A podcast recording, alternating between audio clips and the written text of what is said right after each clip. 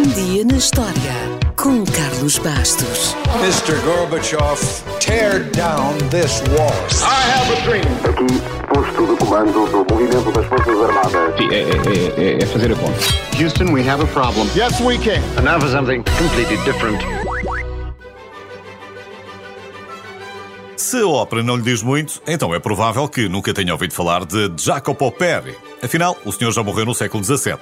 Mas Jacopo Peri conquistou o seu lugar na história porque foi um compositor e cantor italiano do período criativo da transição entre o Renascimento e o Barroco e talvez por isso tenha sido um dos inventores da ópera. A primeira obra cuja estrutura se pode considerar como uma ópera, Daphne, foi escrita por ele, mas quase nada se sabe dela, para além do nome. O que sabemos com certeza é que a primeira ópera, ou melhor, a ópera mais antiga, ainda conservada na sua totalidade, também é dele. A ópera chama-se Eurídice e foi apresentada pela primeira vez em Florença a 6 de outubro de 1600 no Palazzo Pitti, com o próprio Peri a cantar o papel de Orfeu. A ópera conta a história do músico Orfeu e da sua amada Eurídice. Começa tudo bem, já sabe, toda a gente está feliz com o casamento, mas, certo dia, Eurídice é mordida por uma cobra venenosa e morre. O Orfeu não se conforma e então promete resgatá-la do inferno. E pronto, depois de muitas aventuras e desventuras e depois de muita mitologia grega à mistura, o Orfeu e a Eurídice voltam do submundo e tudo acaba bem. Ao contrário de muitas óperas, esta não é uma tragédia. Talvez porque tenha sido criada para o casamento do rei Henrique IV de França e de Maria de Medici.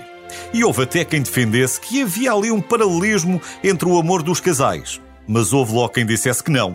Afinal, Orfeu amava tanto Eurídice que viajou até o inferno para a trazer, enquanto que o rei Henrique nem sequer se quis deslocar a Florença para ir buscar a sua Maria.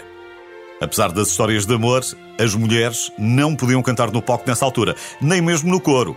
Os castrati faziam o papel. O primeiro dos grandes castrati chegou a ser tão famoso, mas tão famoso, que certa vez os fãs caminharam 5 km para fora da cidade só para lhe encherem a carruagem de flores. Eram autênticas superestrelas, mas se o espetáculo não estava a vender bem, era preciso ser criativo. Por exemplo, quando a ópera Fausto, já no século XIX, não estava a vender quase nada, o produtor foi aos subúrbios e ofereceu bilhetes para as três primeiras apresentações. A seguir, declarou que os espetáculos estavam completamente esgotados. Ora, o público regular deve ter começado a pensar: mas eh, o que é que está a acontecer? E começou toda a gente a comprar bilhetes à pressa. Fausto tornou-se num grande sucesso. Há também quem tenha começado mal e acabado bem. A primeira apresentação de Madame Butterfly, de Puccini, foi um dos piores fracassos de todos os tempos da ópera. O público veiou, imitou o som de pássaros e até de vacas e de cabras. Madame Butterfly, no entanto, tornou-se numa das óperas mais amadas da história. Toda a gente se pode enganar, está mais do que visto. E por falar em enganos, durante a vida de Wagner havia a ideia de que ele não gostava de aplausos nas suas óperas. O que era mentira. O coitado do Wagner, já frustrado com a falta de aplausos, no final do primeiro ato de Parsifal, gritou Bravo! Apenas para ser assobiado pelo resto da plateia. No entanto, hoje, em sua homenagem, em muitas apresentações, o público não aplaude no final do primeiro ato de Parsifal. Antes grita Bravo!